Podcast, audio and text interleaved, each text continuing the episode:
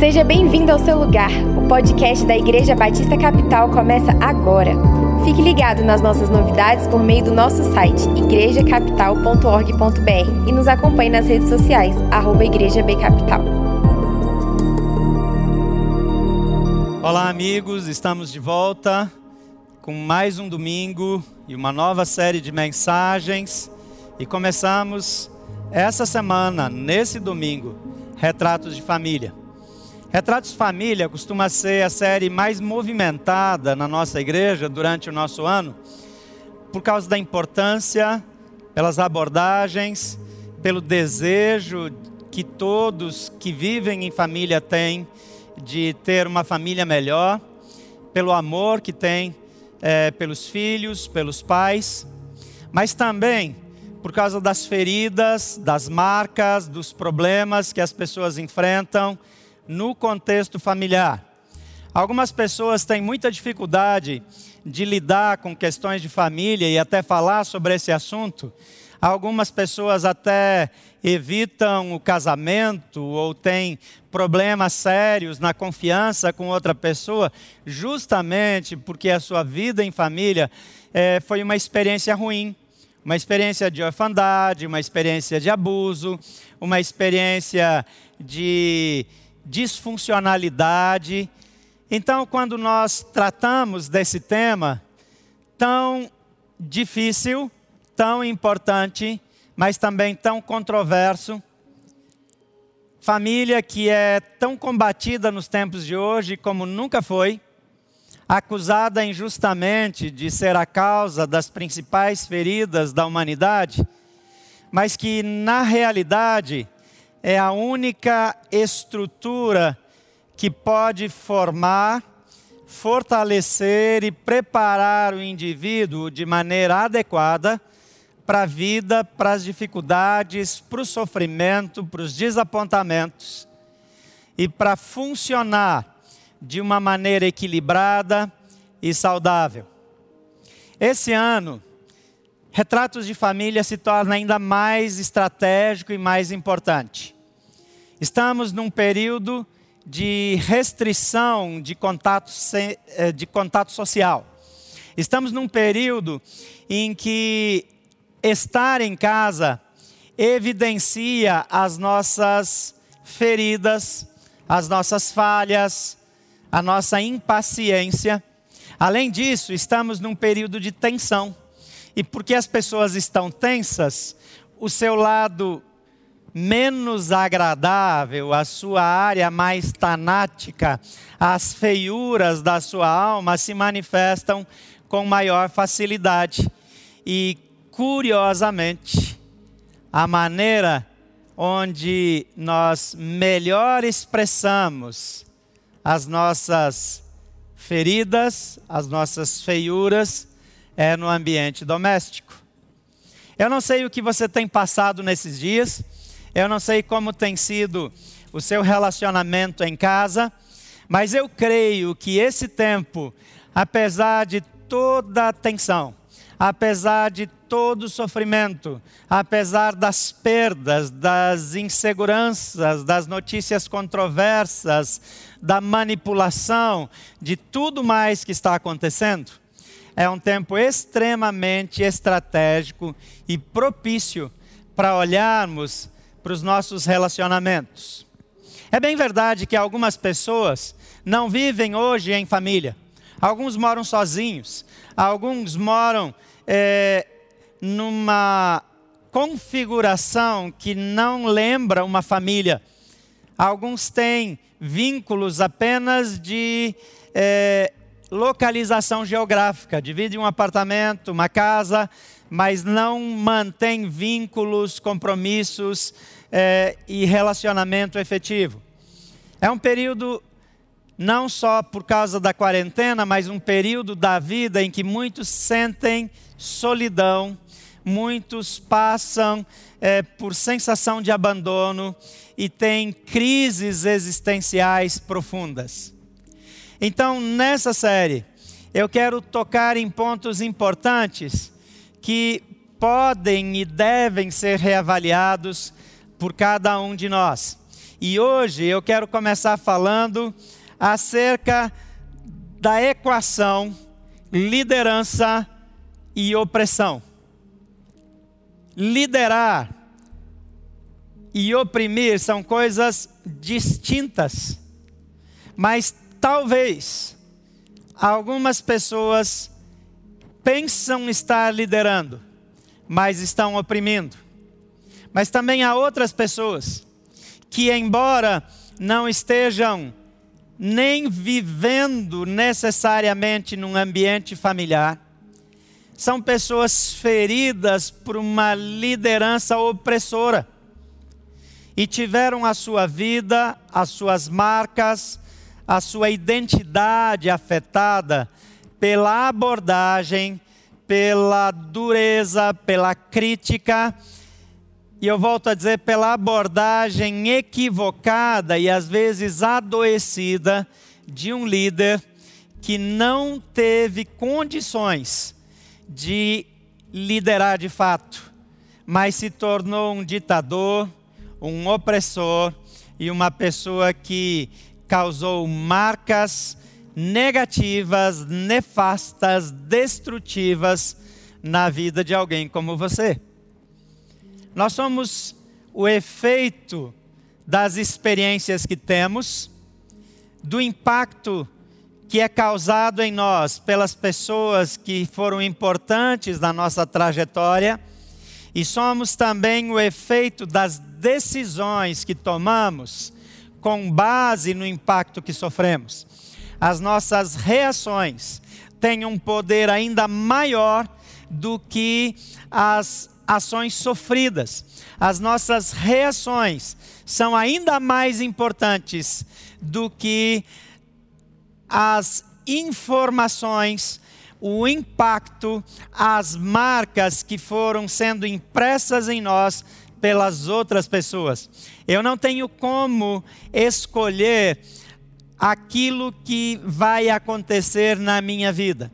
Eu não tenho como determinar que tipo de liderança eu terei, que tipo de é, líder estará sobre mim. Eu não tive a oportunidade de escolher os pais, eu não tive a oportunidade de determinar que eventos eu enfrentaria na vida, mas eu tenho a oportunidade de escolher as minhas reações. E durante essa série, nós vamos sempre olhar em duas direções. Primeiro, na direção daquilo que acontece que nós não podemos controlar, mas também na direção daquilo que nós podemos controlar, a maneira como eu reajo aos eventos que vieram e que me envolveram e, e nos quais eu fui marcado ao longo da minha vida e da minha formação. Jesus, em toda e qualquer situação, tem uma saída para mim e para você. Jesus sempre tem uma palavra de esperança. E embora grande parte ou a absoluta maioria das histórias que eu vou usar como ilustração para essa série estão no Velho Testamento, eu sempre quero ajudá-lo a olhar para Jesus e, e verificar qual é a proposta de Jesus para que eu encontre cura, restauração e me torne um agente do bem porque eu posso ter sofrido impacto negativo, mas eu fui criado para causar um impacto positivo. Retratos de família volta esse ano com um grande desafio, porque no contexto que nós estamos vivendo, teremos oportunidade imediata de testar, avaliar as verdades compartilhadas e, se decidirmos, aplicar as soluções divinas para a nossa vida e para a vida das pessoas que estão perto de nós. Quer vivamos em grupo, quer vivamos sozinhos. Quer estejamos reagindo a dores do passado, quer estejamos na posição de agentes. Eu e você nunca somos apenas vítimas. toda vítima é também um agente. E a maneira como nós agimos determina a extensão do impacto negativo que sofremos e também determina o poder do impacto positivo que recebemos em nossa vida. Vamos juntos. Em Juízes, no capítulo 11, versículo 1 a 11, e depois 29 a 39, estão dois recortes que eu escolhi da história de um homem chamado Jefté. Eu quero começar lendo alguns versículos e depois eu volto para o texto ao longo é, da explanação dessa mensagem. No versículo 1 do capítulo 11 de Juízes diz: Jefté era um guerreiro corajoso. Era filho de Gileade, mas a sua mãe era uma prostituta. A esposa de Gileade teve muitos filhos, e quando esses meio-irmãos cresceram, expulsaram Jefté, dizendo: Você não receberá parte alguma da herança do nosso pai, pois é filho de outra mulher. Eu olho para a história de Jefté e eu confesso que eu fico ao mesmo tempo compadecido e ao mesmo tempo irritado com as atitudes dele. Porque Jefté foi fruto de rejeição. Pessoas que sofrem rejeição têm uma enorme dificuldade de reconhecer o seu valor. Frequentemente, pessoas que passaram por situações de rejeição, de abandono, especialmente quando são situações extremas, elas têm uma dor marcada na alma e não é incomum é, desenvolverem atitudes onde elas fazem qualquer coisa para sentirem-se aceitas. Muitas vezes o sucesso de alguém não diz tanto respeito à sua caminhada, à sua capacidade, à sua estrutura, mas muitas vezes o aparente sucesso é fruto de dor e de trauma, porque com todas as forças, com toda a determinação, aquela pessoa faz de tudo para ser um sucesso na área onde ela se sente rejeitada. E diante dessa história, é, eu quero mencionar por alto os acontecimentos.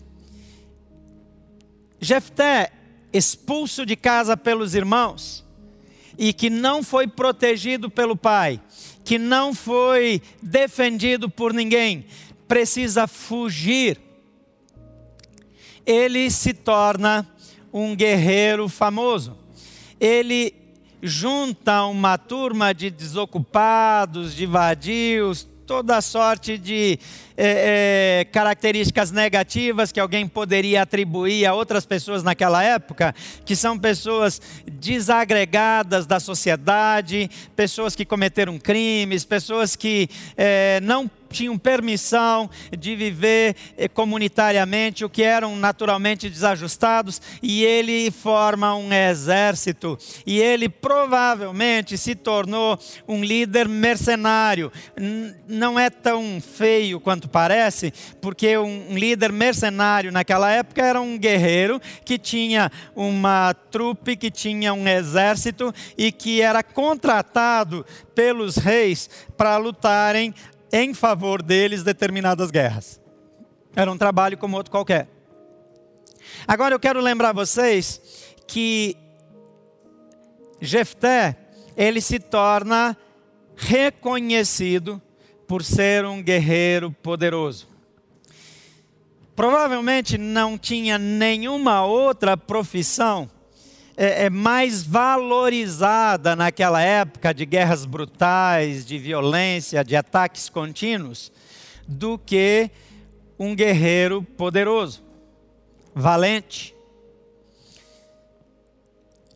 Era muito comum os guerreiros serem festejados, as pessoas cantavam, compunham músicas, poesias, é, celebravam a chegada dos guerreiros famosos. Mas não esqueça, Jefté é um homem que tem a alma marcada pela rejeição. O texto continua dizendo que um dia os irmãos dele, os líderes é, de Gileade, vão procurá-lo porque o inimigo está ameaçando atacá-los e eles querem a ajuda dele é, para defender-se do inimigo. E ele diz: Vocês me expulsaram? Vocês me mandaram embora?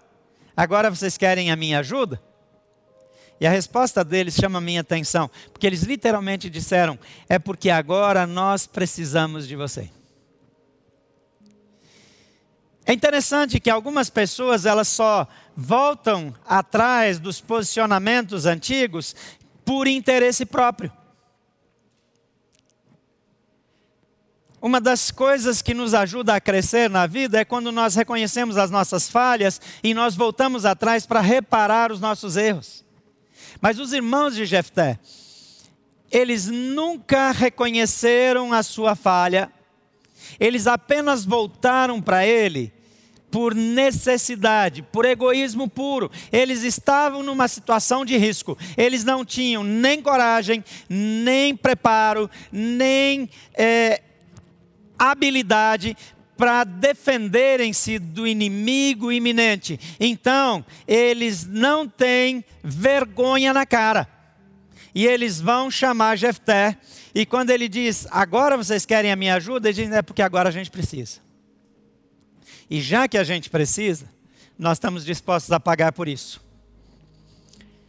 Isso parece o Brasil, a política brasileira. Eu odeio alguém até que ele tenha algo que me interessa. Então eles oferecem para ele uma posição de honra. Compram ele com aquilo que ele mais sentia falta: reconhecimento e honra. E Jefté então fala: se eu resolver o problema para vocês, eu vou governar sobre vocês? Eu vou liderar vocês? E ele leva eles diante dos sacerdotes, dos líderes do povo, e, e faz uma sessão solene diante de Deus para que eles reafirmem e façam um juramento e digam de novo: Você será o nosso governador. E se você ler o texto com atenção, você vai perceber que ele sai daquela reunião como líder na guerra, como comandante de guerra e como governador. Ele não esperou a vitória, ele embarcou no negócio já na posição que ele tanto almejava. O problema é que essa história não termina assim. A história conta que Jefté é tomado pelo Espírito de Deus. E mesmo tendo sido tomado pelo Espírito de Deus, ele é tomado pelo Espírito de Deus porque ele foi escolhido para liderar aquele povo e porque Deus tinha a intenção de preservar aquele povo dentro do plano global dele.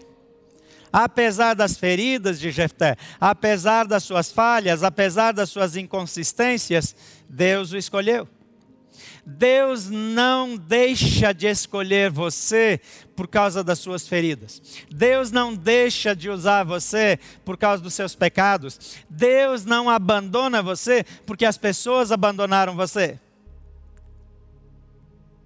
O problema é que quando Deus nos restaura e Deus nos dá uma nova oportunidade, às vezes nós agimos como Jefté e nós queremos amplificar ou ampliar os efeitos é, do benefício que Deus nos dá, determinando e estabelecendo exigências para que a nossa alma ferida se sinta recompensada. E agora Jefté, que manipula de volta quando ele tem oportunidade ele faz um voto. E o problema desse voto de Jefté é que esse voto está baseado no que ele aprendeu dos idólatras de outros povos. O voto dele não está baseado naquilo que vinha de Deus. O voto dele está baseado na sua vida longe de Deus e longe do seu povo.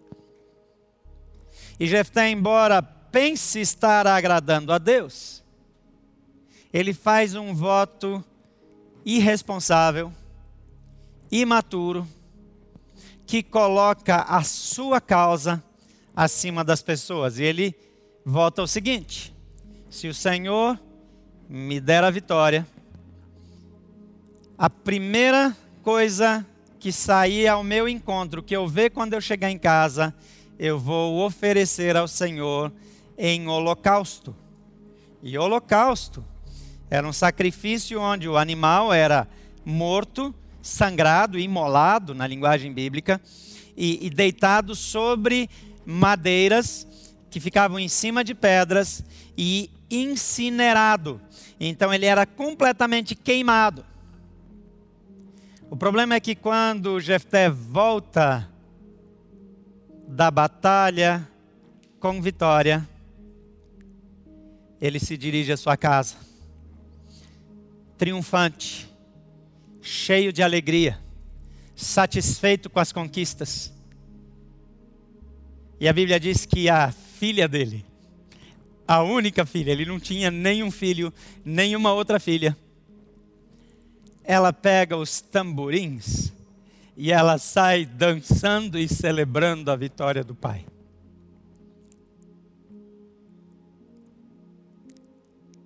Liderança não nos concede o direito de fazer o que nós queremos com as pessoas que nós lideramos. Quando a liderança está contaminada pelas feridas do meu coração, eu posso sacrificar até aqueles que eu mais amo e estar disposto a pagar um preço impensável, inaceitável, para tentar suprir a minha carência.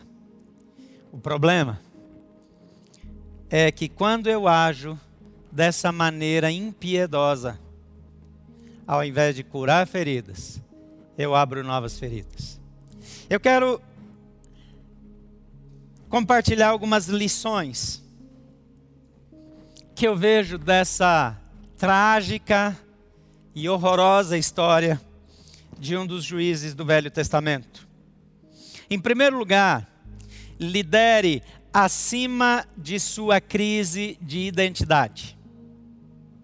Todos nós é, sentimos uma defasagem entre o ideal e aquilo que nós de fato somos, entre o desejado e o percebido. Todos nós queremos ser vencedores, todos nós queremos ser amados, todos nós queremos ser aceitos, mas quando circunstâncias da vida nos oprimem e nos afetam negativamente, são as nossas escolhas que determinam se continuaremos semeando dor ou se seremos agentes de cura. Aqui no versículo 1 a 11, eu quero fazer alguns destaques. Primeiro, o texto diz: Jefté era um guerreiro corajoso. Se você está com a sua Bíblia aberta, ou se você está com o aplicativo aberto, destaque com uma cor: Jefté era um guerreiro corajoso. Mas veja a próxima sentença. A próxima sentença diz: ele era filho de uma prostituta. Era filho de Gileade, mas a sua mãe era uma prostituta. O que é está acontecendo aqui? Nesse tempo, ser filho de uma prostituta era um rótulo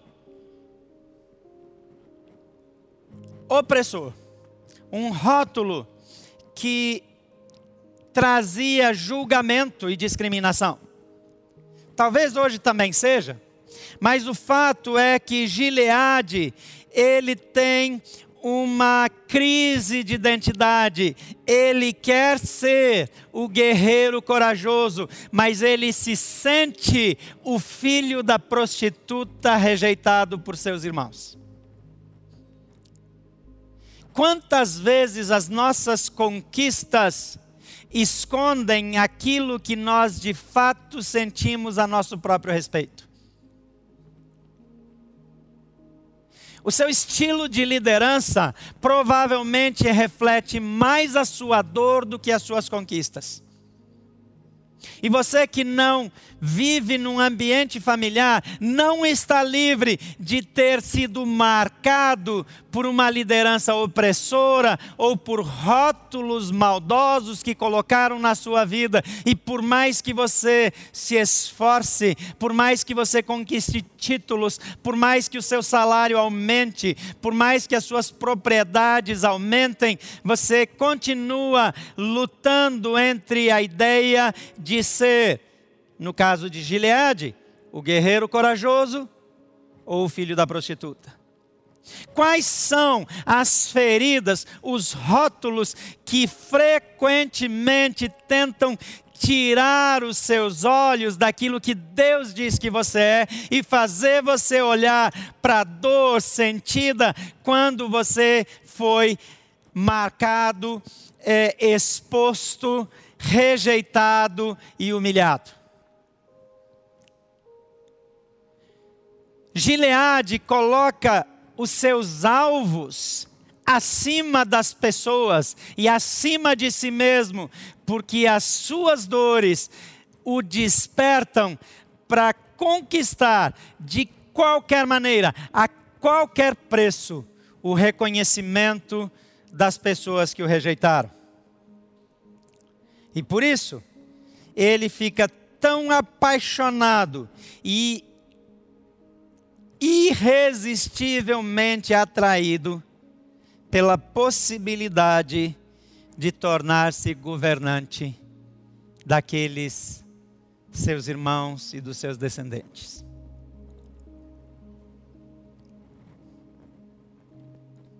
Algumas pessoas não conseguem ser fiéis, não é porque elas são depravadas.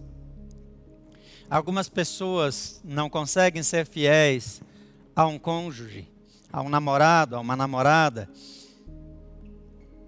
porque sentem uma necessidade incontrolável de se perceberem desejados por alguém.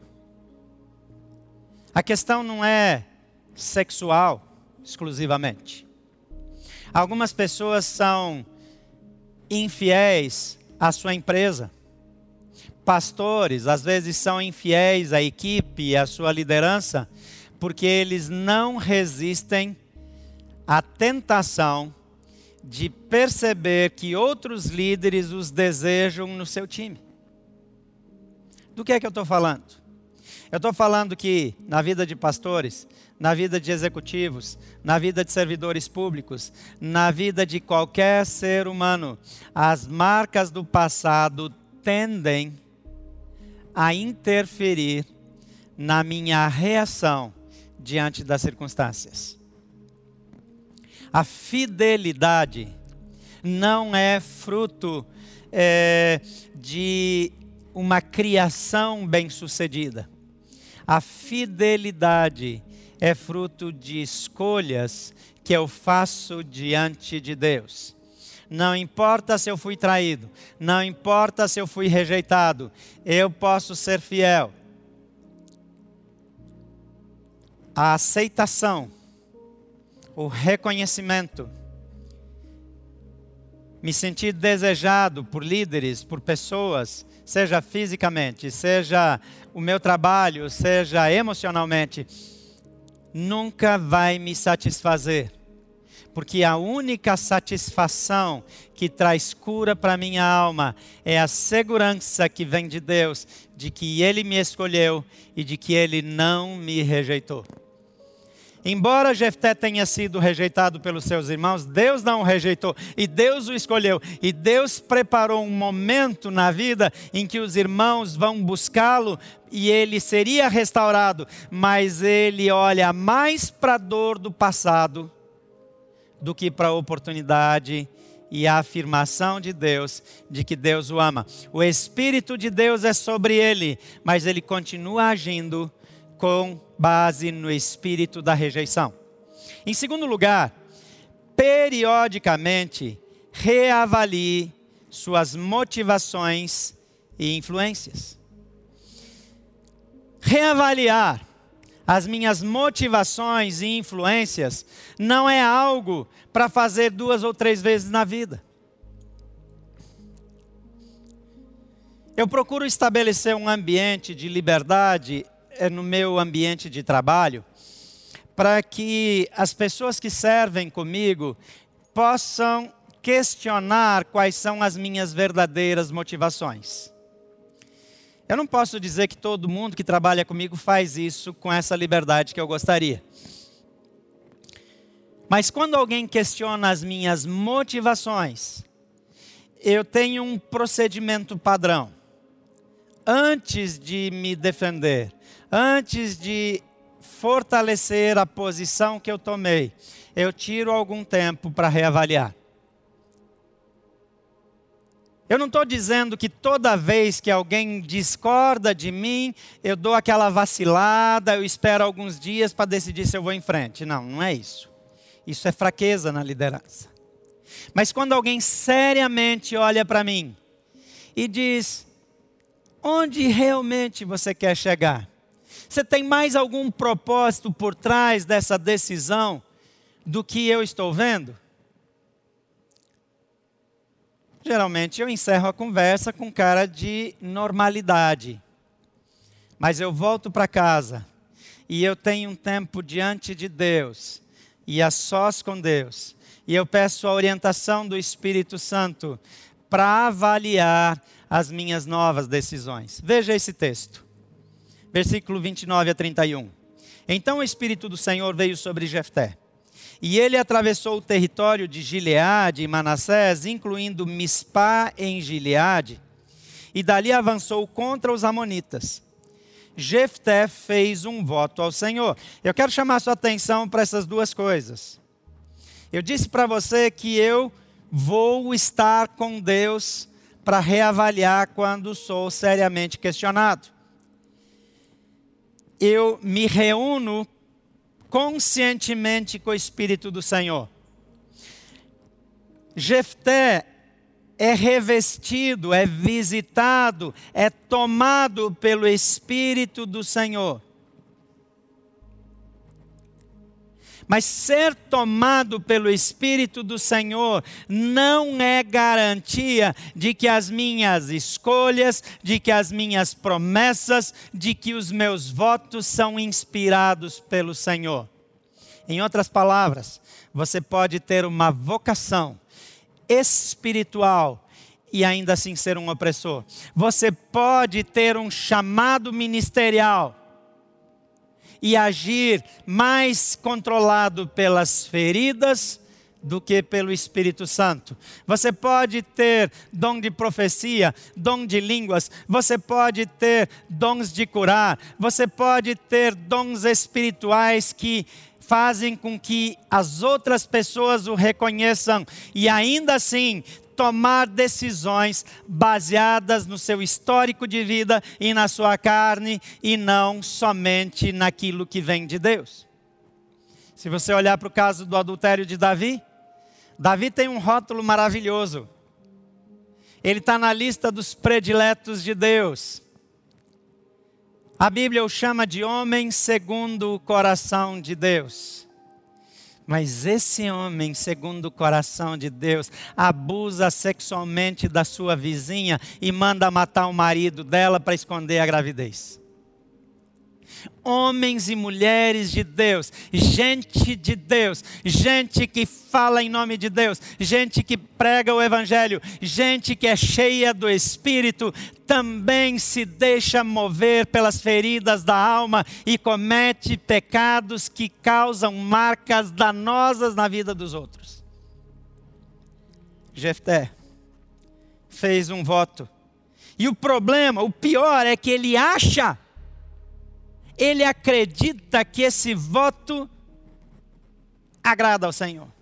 Que esse voto vai comprometer Deus com a causa dele. Deixa eu dizer uma coisa para você: não é o seu voto que compromete Deus com aquilo que você almeja. Deus está comprometido com você a ponto de ter enviado Jesus Cristo para morrer no seu lugar. Ele não precisa de nada que você tenha para oferecer. Ele não precisa do seu comprometimento, porque ele é comprometido com você. A Bíblia diz que se eu for infiel, ele permanece fiel, porque ele não pode negar-se a si mesmo. Não existe nada que eu possa fazer para atrair o favor divino. O salmista diz que o Senhor se agradou de nós. Deus tem prazer em você. Talvez você não tenha, talvez as pessoas não tenham, mas Deus tem prazer em você. O problema é que nós valorizamos mais aquilo que as pessoas dizem do que aquilo que Deus diz. Nós valorizamos mais a dor da rejeição do que a conquista dada por Deus. Jefté tornou-se um poderoso guerreiro, mas ele nunca deixou de sentir-se filho da prostituta rejeitado pelos seus irmãos. Você precisa escolher que sensações, que marcas, que declarações vão definir as suas atitudes na vida. Jefté faz um voto ao Senhor que se parece com os votos pagãos. Se entregares os amonitas em minhas mãos, darei ao Senhor o que sair primeiro de minha casa, quando eu regressar vitorioso, e o oferecerei como holocausto. Holocausto era uma prática do povo de Israel para oferecer sacrifícios a Deus. A prática de oferecer aos deuses qualquer coisa que saísse era pagã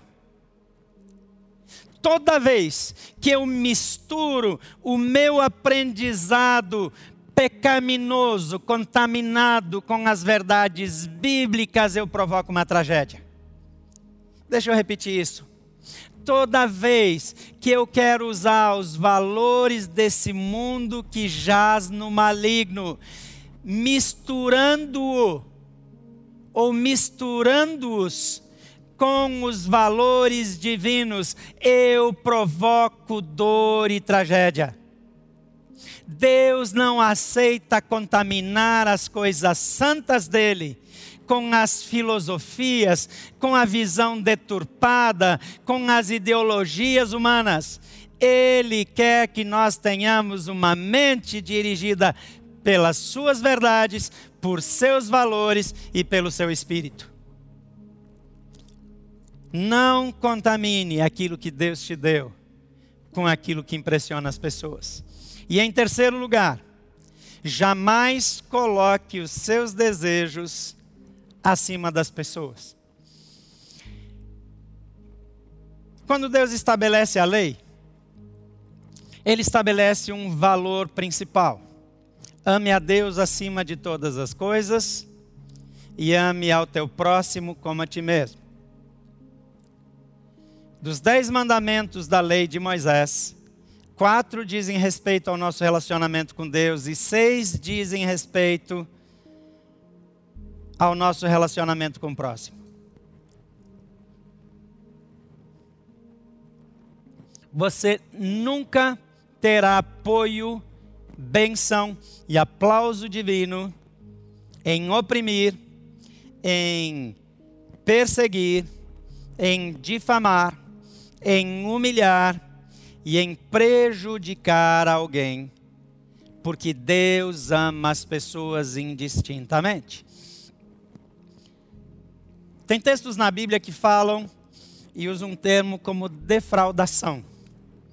Defraudação é mais ou menos é, prometer algo para alguém e levar essa pessoa a acreditar nessa promessa é, e fazer concessões de volta por conta dessa promessa feita, que eu não tenho a intenção ou a condição de cumprir.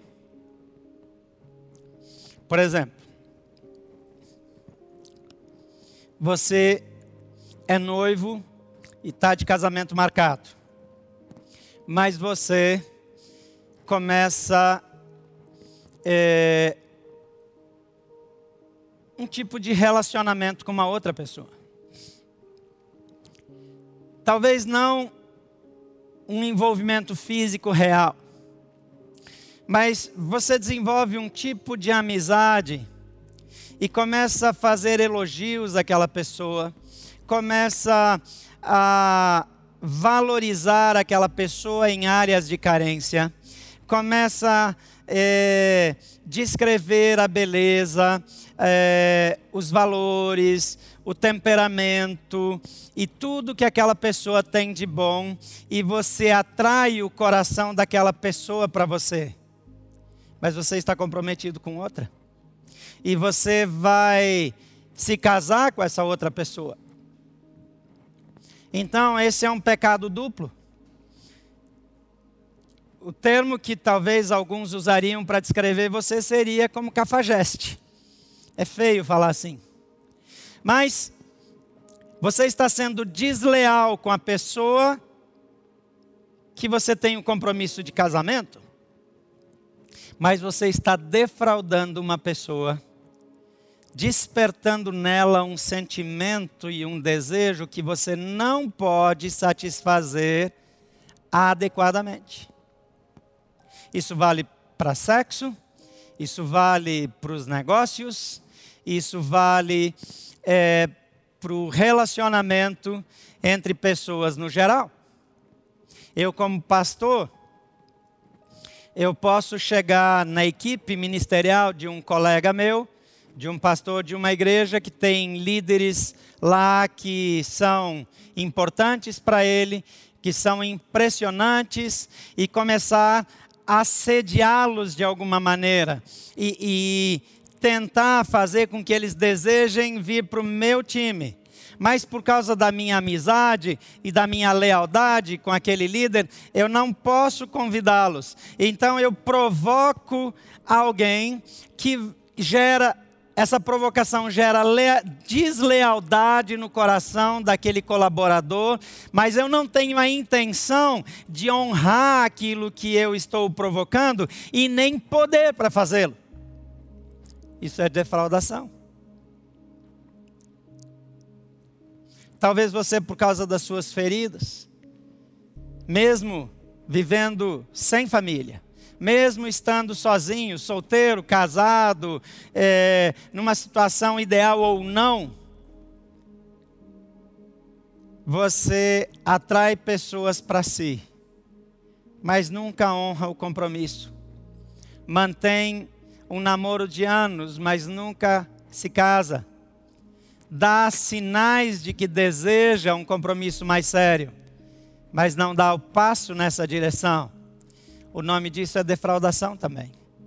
Porque você precisa do amor, do coração, do apoio daquela pessoa, você se alimenta daquilo e você, para obter aquilo, simula uma intenção de fazer algo que você não consegue fazer ou mesmo não quer fazer. Então jamais coloque seus desejos acima das pessoas. Eu estou falando de liderança e de opressão. A liderança não é exercida apenas numa posição que eu ocupo. A liderança é exercida em todos os lugares, em todos os ambientes onde eu tenho influência. E o texto aqui, de 32 a 39, diz: Jefté saiu com seu exército para combater os Amonitas. E o Senhor os entregou em suas mãos. Ele aniquilou os Amonitas e destruiu 20 cidades, desde Aroé até os arredores de Minite chegando até Abel Queramim. Assim os israelitas derrotaram os amonitas. E quando Jefté voltou para casa em Mispá, Sua filha saiu ao seu encontro, tocando tamborim e dançando. Era sua filha única. E aqui tem um destaque: ele não tinha nenhum outro filho nem filha. Quando Jefté a viu, rasgou as próprias roupas e gritou: Ah, minha filha, você acabou comigo, trouxe desgraça sobre mim. Fiz um voto ao Senhor e não posso voltar atrás. E ela disse: Pai, se fez um voto ao Senhor, faça comigo o que prometeu. Pois o Senhor lhe deu grande vitória sobre os seus inimigos, os Amonitas. Mas primeiro permita que eu ande pelos montes e chore com as minhas amigas por dois meses, pois morrerei virgem. Pode ir, disse Jefté, e deixou que ela se ausentasse por dois meses. E ela e suas amigas foram para os montes e lamentaram, pois ela jamais teria filhos. E quando ela voltou para casa, seu pai cumpriu o voto que havia feito. E ela morreu sem ter tido relações sexuais com homem algum. Por isso, tornou-se costume em Israel que cada ano as mulheres, as moças solteiras, saem quatro dias para lembrar a memória dessa mulher. Isso naquela época, dessa moça. Eu não consigo ler essa história e relembrar dela sem que isso me choque. Primeiro, porque Jefté foi filho único de uma mulher que era prostituta. Mas Gileade, seu pai, tinha uma esposa legítima. E essa esposa, o texto diz, deu muitos filhos para ele. E esses muitos filhos rejeitaram Jefté. Então Jefté só tem um. Eu não sei se ele não podia ter mais, eu não sei se teve algum impedimento, mas é razoável imaginar que Jefté tinha uma barreira com o negócio de muitos irmãos, porque os muitos irmãos o rejeitaram. Então ele tem uma única filha e ele não tem nenhum outro filho, porque esse outro filho não pode rejeitá-la. Veja que isso é produção da minha mente, a Bíblia não diz isso. Mas não é difícil ser verdade.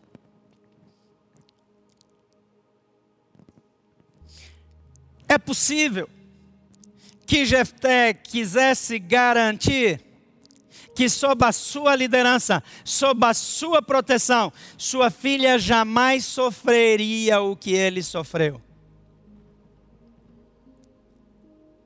Mas as suas feridas fizeram dele um líder tão opressor que ele faz um mal maior para sua filha do que o mal que ele sofreu, porque ele não conseguia resistir à sensação de ser reintegrado e de ser reconhecido por seus irmãos.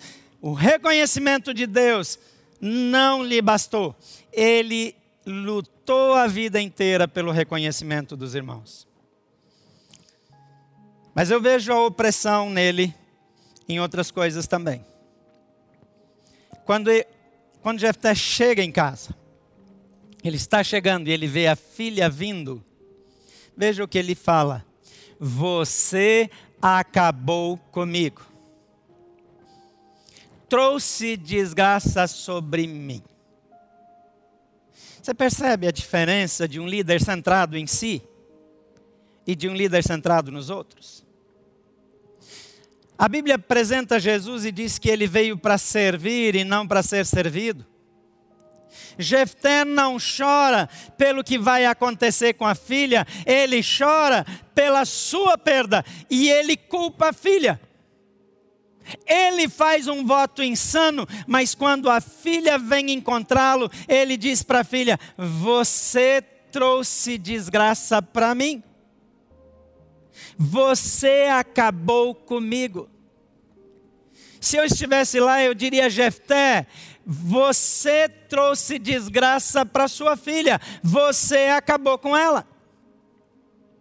Mas Jefté está tão centrado na sua dor, que ele se tornou um líder que só olha para as suas emoções, para os seus desejos e para os seus sentimentos. Deus não nos chamou para liderar de maneira que nós sejamos supridos emocionalmente através da nossa liderança e das nossas conquistas.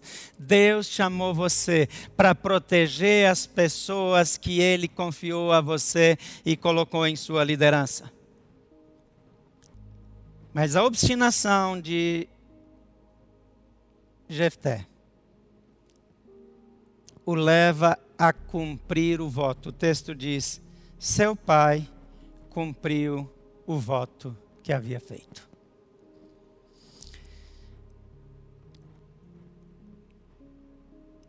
Talvez você não se identifique com Jefté pelo nível de comprometimento que ele tem com a sua própria dor, nem com o nível de egoísmo que ele desenvolveu. Mas é bastante provável que você sofreu dores que são responsáveis por suas escolhas hoje. E é possível que o dano sofrido ainda controle as suas ações e emoções no presente. Eu mencionei pessoas que não têm coragem de casar-se, pessoas que não querem ter filhos, pessoas que não confiam em ninguém pessoas que toda vez que se aproxima do casamento com alguém, entram em pânico e rompem o relacionamento. Pessoas que não conseguem conviver com outras pessoas. Pessoas que não conseguem tolerar ideias contrárias. Pessoas que precisam proteger a si mesmas porque decidiram no seu coração que jamais permitiriam que alguém ou alguma coisa os impedisse de fazer, de alcançar, de conquistar aquilo que eles consideram um direito seu. Essa é a forma doente, afetada pelo pecado de reagir. Mas o que Jesus propõe para você? Independente da categoria que você esteja, vítima ou opressor, oprimido ou opressivo. O seu descanso está em Jesus. Em Mateus 11, 28 a 30, ele diz: Venham a mim, todos vocês que estão cansados e sobrecarregados, e eu lhes darei descanso. A dor, as falhas, o abuso sexual, a rejeição, a calúnia, os rótulos se tornam um fardo. O rótulo de filho de uma prostituta, o rótulo de ilegítimo, afetou e se tornou um fardo sobre Jefté. Mas a reação de Jefté transferiu a dor e o fardo de maneira injusta para outras pessoas e impediu de receber a cura e a restauração do Espírito de Deus. E Jesus diz para mim e para você: tomem sobre vocês o meu jugo. Larga o jugo do rótulo, larga o jugo da acusação, larga o jugo do trauma, larga o jugo da acusação, larga o jugo do fracasso do passado e assuma o jugo de Jesus. Deixem que eu lhes ensine, diz Jesus. Pois sou manso e humilde de coração. E fazendo isso, vocês encontrarão descanso para as suas almas. Meu jugo é fácil de carregar, e o fardo que eu lhes dou é leve. Qual é a área de prisão da sua vida?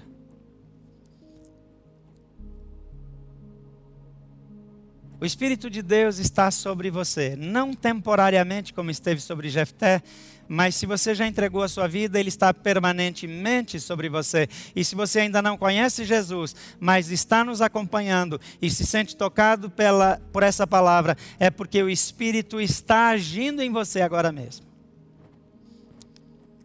Talvez seja a hora de admitir que você, por causa da sua dor, tornou-se um líder opressor. Talvez esteja na hora de admitir que você vive num isolamento emocional, que você colocou pessoas na margem das suas emoções e você fechou seu coração em relação aos outros por causa das dores do passado. Talvez esteja na hora de você admitir que a sua vida sexual, os seus relacionamentos interpessoais, seja um efeito de tentar suprir uma necessidade emocional não suprida na sua infância. Talvez esteja na hora de você dizer: Jesus, eu abro mão das minhas estratégias e eu recebo a restauração, o amor e o perdão que o Senhor tem para me oferecer. Eu gostaria de orar por você. Se você está sozinho, nesse momento, e se você precisa, coloque-se de joelhos diante de Deus. Se você está perto de pessoas e você está com receio de expor-se, feche os seus olhos. Mas coloque-se integralmente diante de Deus, porque o Espírito de Deus está aí agora mesmo tratando com você. Você não precisa fazer nada para tornar-se aceito por Deus. Você não precisa de nenhuma vitória para ter o seu valor reconhecido. Você não precisa vender a sua alma, abusar das pessoas para conquistar a cura para o seu coração. Porque Jesus, que foi humilhado, abusado, exposto, ultrajado em seu lugar, tem amor, perdão, reconciliação e restauração. Nessa série de mensagens, nós estamos fazendo uma declaração: Jesus, o nome que restaura. Ele quer restaurar você. Não importa quanto mal você causou, Ele perdoa e restaura. Ele também restaura, restaura as pessoas que você feriu. Não importa quanta dor você sofreu, Ele levanta você e Ele cura você do abuso sofrido. Não importa quantas pessoas você feriu a partir da sua dor. O perdão e a reconciliação fazem parte do projeto de Deus para a sua vida. Diga ao Senhor: Eu preciso de Ti, eu preciso de cura, eu preciso de restauração. E eu quero orar por você nesse momento. Se você está com outras pessoas, eu peço que você é, se levante junto com elas. E se vocês estão livres de coronavírus, ninguém está com suspeita, eu peço que vocês deem as mãos em família como uma forma de encorajar uns aos outros. E eu quero orar por você. Se você está sozinho, simplesmente levante as mãos e saiba que o Senhor o toma pela mão, Ele o sustenta, Ele o fortalece. Você não está sozinha ou sozinho nessa vida, porque o Senhor está contigo. Senhor Jesus, nós bendizemos o Teu nome, porque o Senhor não nos abandona na nossa história, o Senhor não nos abandona nas nossas dores, o Senhor não nos abandona nos nossos erros. Mas o Senhor salva e resgata aqueles que se parecem com Jefté. Mas o Senhor também protege e restaura aqueles que se parecem com a filha de Jefté. Não permita que nós nos tornemos prisioneiros da vitimação. Não permita que sejamos prisioneiros dos rótulos e das palavras de morte que nascem no inferno, embora tenham vindo pela boca de pessoas importantes na nossa vida. Mas abre os nossos ouvidos espirituais, para que possamos ouvir o Senhor dizer: Tu és o meu filho, eu te gerei, eu te fortaleço e te ajudo com a minha mão direita, fiel e justa. Traz cura para os nossos corações. Ajuda-nos a perdoar os nossos opressores. Ajuda-nos a ter humildade e pedir, pedir perdão para aqueles que nós oprimimos. Nos faz ver a verdade, mas não permita que a revelação da verdade nos oprima. Na medida em que o Senhor revela o nosso pecado, revela também o teu amor e a obra de restauração, para que recebamos perdão para que recebamos integração na família e para que vivamos contigo todos os dias da nossa vida. Em nome de Jesus. Amém.